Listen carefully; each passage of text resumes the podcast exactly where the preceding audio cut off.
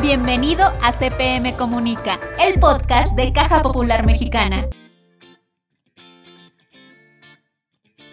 Amigos, bienvenidos a una nueva edición de este podcast. En el capítulo 7 vamos a tratar el tema de la educación cooperativa, una perspectiva para el desarrollo de niños y adolescentes. Mi nombre, Francisco Manuel Álvarez, y estoy muy contento de estar acompañado por Rocío Flores y Roberto Becerra. Es un gusto estar nuevamente con todos ustedes. Vamos a hablar de un tema muy importante, que es la educación, sobre todo financiera, pero que en las cooperativas, en el sector financiero popular se le denomina educación cooperativa. Roberto, un tema que sin duda cambia vidas, porque esto nos ha demostrado ya más de 70 años de presencia en México de las cajas populares eh, bueno, conocidas como cajas populares, pero que son cooperativas de ahorro y préstamo. Sin duda es un tema muy importante, Manuel, y qué mejor que las cajas populares también se destaquen por esta actividad en la cual, eh, bueno, eh, me incluyo yo, yo no tuve esa educación financiera desde niño que me lo pudieran inculcar mis papás, y ahora que pues una cooperativa de ahorro y préstamo te da esta posibilidad de que tus hijos aprendan esa parte de generar la cultura del ahorro, pues está genial. Perfecto. Amigos, aparte es un episodio especial porque al interior de Caja Popular Mexicana surgen figuras que han trascendido por años, prácticamente por décadas, y este día tenemos la oportunidad de escuchar a uno de los grandes, grandes promotores del cooperativismo en México desde una posición en Caja Popular Mexicana, el señor Fermín Olalde, una persona que desarrolló diversos puestos al interior de la cooperativa, donde eh, empezamos siendo 100 mil socios, 200 mil socios, y en este año prácticamente estamos alcanzando los 3 millones de socios. Es un crecimiento trascendental, un tema que nos llena de orgullo, pero que también muestra la capacidad y el posicionamiento real del cooperativismo en nuestro país. Me siento afortunada de haber conocido a Fermín muchos años, el tiempo que, que nos pudo enseñar y compartir grandes experiencias desde su aporte como ex colaborador y en su momento colaborador de Caja Popular Mexicana. Es una persona que tiene mucha experiencia en diferentes áreas, principalmente él sabe cuáles son las necesidades de nuestros socios y de las personas en general para, ya sabes, esa mejoría de, de su calidad de vida. Es importantísimo el aporte que ha hecho y sin duda es una oportunidad muy importante que la gente conozca la esencia del pensamiento cooperativo de Caja Popular Mexicana. Pues miren amigos, Fermín Olalde formó parte de Caja Popular Mexicana durante más de 35 años, tiempo durante el cual desempeñó diversos cargos, entre ellos gerente de la Oficina Regional de Celaya, subdirector para la región de Guanajuato y director corporativo de crédito y cobranza. Actualmente ha escrito libros con los que promueve el cooperativismo y la educación financiera. Amigos, vamos a escuchar lo siguiente. La entrevista por CPM Comunica, llegamos al fondo de la información. Señor Fermín Olalde, muchas gracias por su tiempo. ¿Qué nos puede compartir del tema? Hace muchos años yo impartía una plática a socios y uno de ellos me preguntó, me dijo, oiga, Veo que su lema es ahorro, crédito y educación. En ese tiempo ese era nuestro lema.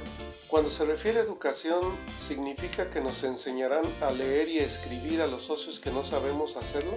Entonces le respondí que el alcance de la palabra educación se orienta principalmente en aspectos cooperativos. Por lo tanto, quiero compartir con ustedes algunos conceptos generales que aprendí. En primer lugar, analicemos la palabra educación. A veces se piensa que una persona educada es aquella que posee un alto nivel de estudios académicos, pero no solo es eso. La educación abarca, además de conocimientos, habilidades, valores, hábitos y actitudes que lo hacen ser una mejor persona. Ahora analicemos la palabra cooperativa. Proviene del verbo cooperar, que significa operar conjuntamente con otro para lograr un objetivo común. La cooperativa es una empresa, un medio a través del cual se agrupan las personas para practicar la cooperación, es decir, para cooperar. Luego entonces, cuando hablamos de educación cooperativa, nos referimos al desarrollo o perfeccionamiento intelectual y moral de una persona en aspectos cooperativos para que conjuntamente con otras se agrupen, se asocien para lograr un bien común. Qué interesante, señor Fermín. Ahora cuéntenos, ¿cómo puede ayudar la educación cooperativa en el desarrollo personal financiero de los niños y jóvenes? Yo estoy seguro que hoy muchos socios han logrado sus sueños y atendido sus necesidades a través de los servicios de la caja, gracias a que desde niños alguien, seguramente sus padres o algún eh, educador cooperativo, les ayudó a adquirir conocimientos o habilidades o les inculcó hábitos y actitudes relacionados con la cooperativa. Por ejemplo, ahorrar constantemente, pagar puntual, acudir a sus asambleas, y todo eso, aunque se hizo en un ámbito cooperativo, trascendió a su vida personal porque la vida cooperativa no es más que una parte de su vida personal. Entonces, si se impacta en la vida cooperativa, automáticamente se, se, impacta en la vida personal del socio. Cuando a un niño le das conocimiento y lo complementas con habilidad, valores y actitudes, ya estás influyendo en su desarrollo personal. Ahora, ¿cómo se aterriza eso en la práctica? Bueno, pues vamos a imaginarnos a un niño o a un adolescente que asiste a una reunión y ahí recibe información que graba en su mente. Por ejemplo, qué es ahorrar, para qué ahorrar, cómo ahorrar, dónde ahorrar. Y en esa reunión empieza a familiarizarse con algunos conceptos financieros a su nivel. Esa información provoca en el ser humano algo que se llama reflexión. Luego es necesario que esa información detone en un cambio de actitud, de una actitud pasiva a una actitud activa. Por ejemplo, si no ahorra, pues ahora que ahorre. Si antes no pagaba puntual, pues ahora que pague puntual. La disposición es una actitud mental, la disposición a ahorrar, la, la, disposición a pagar puntual, todo es una actitud mental. Si crees que puedes ahorrar o no, siempre tendrás razón. ¿Por qué? Porque es una actitud que detonará una acción. Después sigue el, el concepto del valor. ¿Cuál es el objetivo no financiero de ahorrar? El objetivo financiero es muy sencillo, puede comprar algo o tener un fondo para imprevistos, pero el no financiero es el más importante. Es darle sentido a su ahorro. El ahorro es un esfuerzo, representa un sacrificio. Por lo tanto, cuando uno es consciente de que representa un sacrificio, se detona uno de los valores, el segundo valor de la cooperación universal, que es el de la responsabilidad. Te hace responsable de utilizar ese ahorro porque representó un esfuerzo y un sacrificio. Otro ejemplo que quiero poner es el, de primer valor de, de la cooperación, que es la ayuda mutua. Cuando el niño entiende que depositar su dinero en la caja está ayudando a otra persona a resolver una necesidad, es decir, está practicando la ayuda mutua, entonces ya le encontró un sentido no financiero a su ahorro. Y así como la ayuda mutua, la responsabilidad, podemos poner ejemplos de los, de los valores de la institución. Qué interesante es lo que nos acaba de compartir. Pero ahora coméntenos, ¿Por qué es importante comenzar con la educación en valores cooperativos con los niños desde edades tempranas? Pues pienso que es la edad en que los niños están más receptivos, porque el niño de hoy será el adulto de mañana. Así es que, como queramos que sean los adultos del mañana, así tenemos que trabajar con los niños de hoy. Y eso no solo aplica para la educación cooperativa, sino para todos los aspectos de la vida. Excelente, Fermín. Sin duda son aportes muy importantes. Pero ahora cuéntanos, en el sentido estricto de la formación de valores personales, ¿Cuánto aportan los valores cooperativos a las nuevas generaciones? Bien, pues yo he notado que hay una tendencia a pensar que con el paso del tiempo los valores en las generaciones se van deteriorando. Pero ¿por qué nos quejamos de eso si nosotros formamos las nuevas generaciones? Si le damos seriedad a la formación de valores, estamos trabajando en un mundo mejor. Pero todo eso tiene que ser ejemplificado con nuestros actos. A eso se le llama congruencia. La aportación es determinante porque cada uno de los valores cooperativos influye en la vida social de la persona y por consiguiente en la generación a la que pertenece. Si esos valores se suman a otros valores universales como por ejemplo el respeto, la puntualidad, el orden y muchos otros, puede influir a que una generación sea mejor, que las personas seamos mejores seres humanos. Qué trascendente es la combinación de la educación cooperativa y la educación convencional. Ahora díganos, ¿Cómo cree que pudiera mejorar la economía mexicana si a la gran mayoría de los menores se les ofreciera este tipo de fundamentos en educación personal y financiera? Bueno, pues eh, yo creo que lo que vemos en la economía a nivel macro podemos verlo a nivel micro en la vida ordinaria de una persona, de una familia.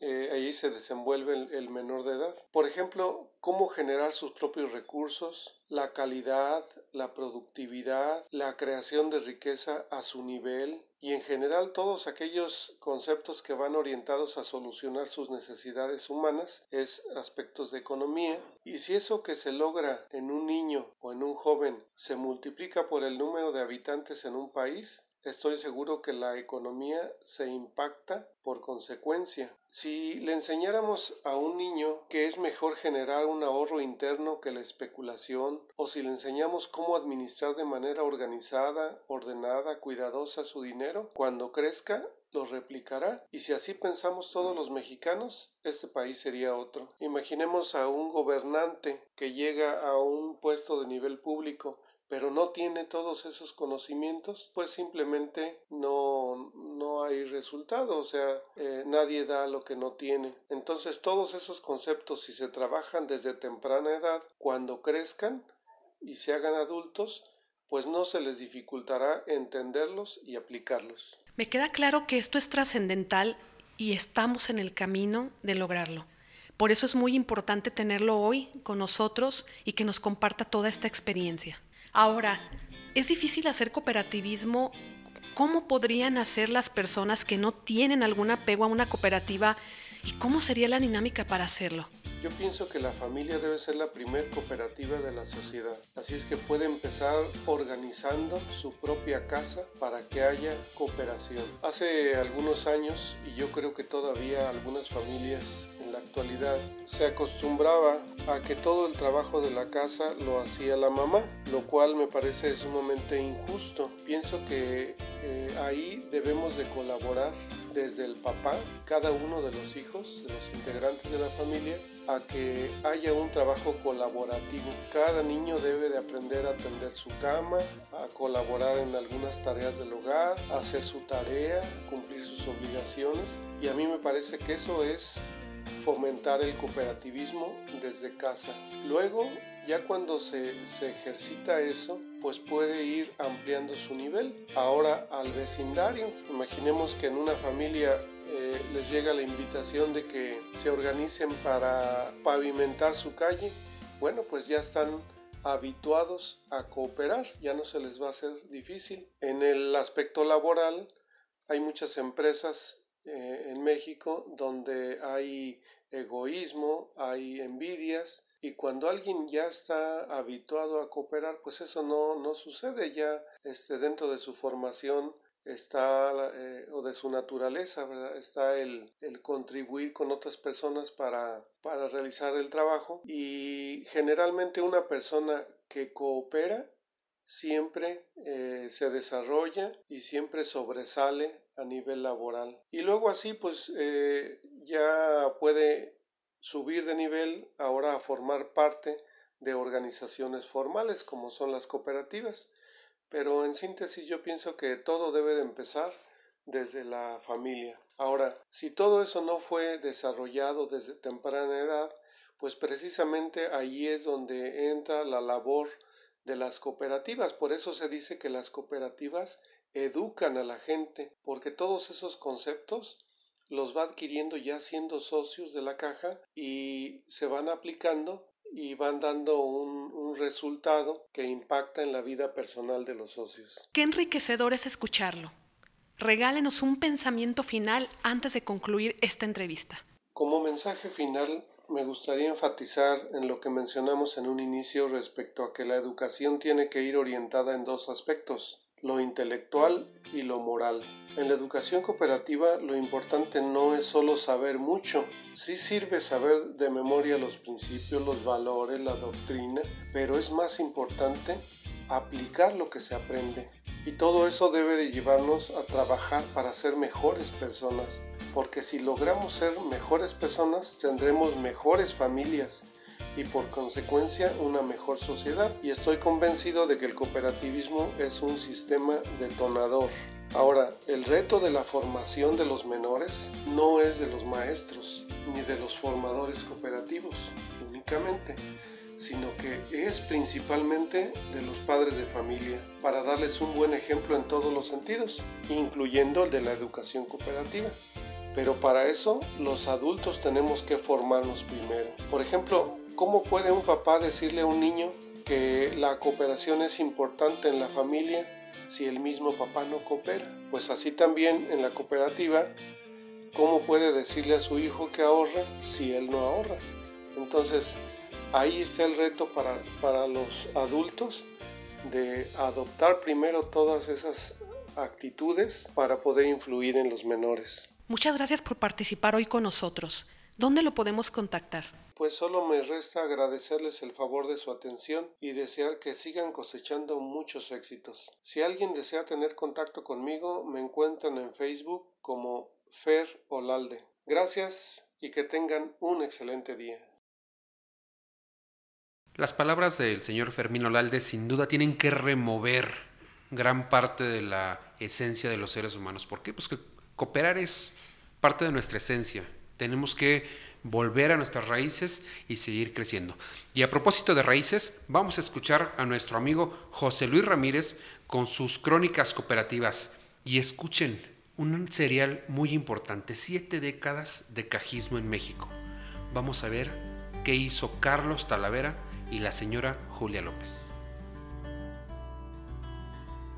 Este 2021 se cumplen 70 años del inicio del movimiento cajista en México.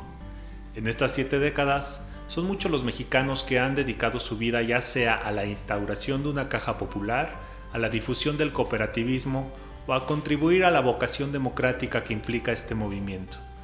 Por ello, hemos decidido darle un merecido espacio y reconocimiento a quienes pasaron por estos difíciles inicios del movimiento que implica también toda una nueva línea de vida. No es tiempo de cerrarse en las propias realizaciones, como si fueran las únicas que hay que llevar a cabo. Es necesario extender el conocimiento y la práctica sana del cooperativismo a muchos lugares de nuestra patria que ignoran los beneficios de este modo de organizar la vida. Esas son las palabras con las que Carlos Talavera alentaba a la creación de cajas populares en un incipiente movimiento que él inició luego de su viaje a Canadá junto con Manuel Velázquez. Carlos Talavera tiene un papel protagonista en esta historia. De formación sacerdotal, como iniciador de cajas populares, se desempeñó en la mayoría de las veces como asesor.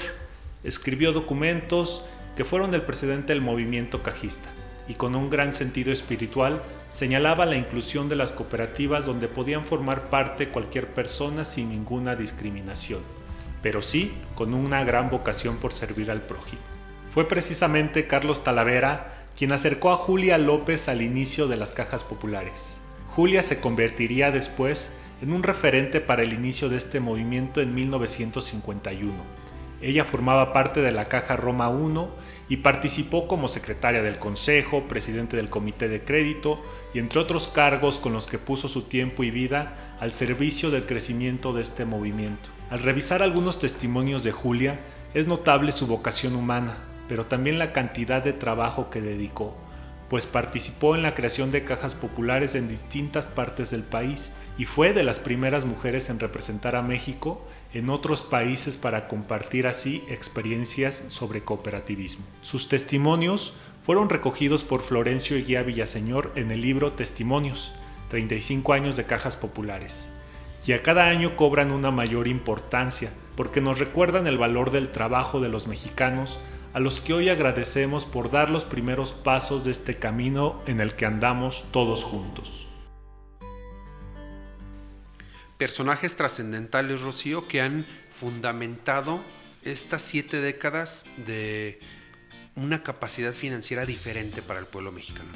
Y además de eso, grandes impulsores del cooperativismo, porque ellos generaron lo que hoy conocemos eh, como el sector financiero popular. Y ellos, esa trascendencia, Roberto, nos llevó a que pudieran instalar diferentes espacios y diferentes instituciones en muchos puntos de la República. Ya José Luis nos vendrá platicando en lo sucesivo, pero sin duda un trabajo fundamental. El cooperativismo se ha ido introduciendo poco a poco en el país y ha sido una de las grandes opciones para todas aquellas personas que no han tenido acceso a la banca tradicional, Manuel, y ha sido pues una excelente opción. Bien amigos, este capítulo sin duda nos ha nutrido en la esencia del cooperativismo. Esto es parte de lo que todos nuestros fundadores, toda la gente que buscó a través de un ideal y a través de una filosofía eh, establecerlo en espacios físicos se ha logrado. Ahora cerca de 8 millones y medio de familias gozan de esta oportunidad de buscar la libertad financiera, que es tan importante en nuestro país. El cooperativismo es una opción real, incluso es la misión que tienen ahora muchas personas como mejorar su calidad de vida gracias a las cooperativas. Excelente. Amigos, capítulo 7, podcast de Caja Popular Mexicana. Les agradecemos mucho su presencia. Rocío Flores, un gusto que estés una vez más con nosotros. Gracias nuevamente por esta oportunidad. Es un gusto también para mí. Roberto, ¿dónde pueden comunicarse nuestra audiencia? Hay que combinarlos a que nos escriban y pues a que estén directamente en contacto con nosotros. Por supuesto, seguimos invitando a toda la audiencia a que nos escriban en cpmcomunica-podcast.cpm.com, donde con mucho gusto estamos leyendo sus comentarios, incluso hasta las sugerencias de los temas que quieran que tratemos en este espacio. Amigos, agradecemos el favor de su atención y con esto llegamos al fin de este capítulo. Esperamos seguir con ustedes en próxima edición.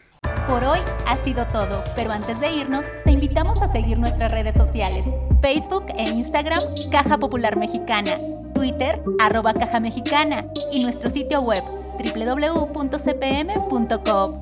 Esto fue CPM Comunica, el podcast de Caja Popular Mexicana. Hasta la próxima.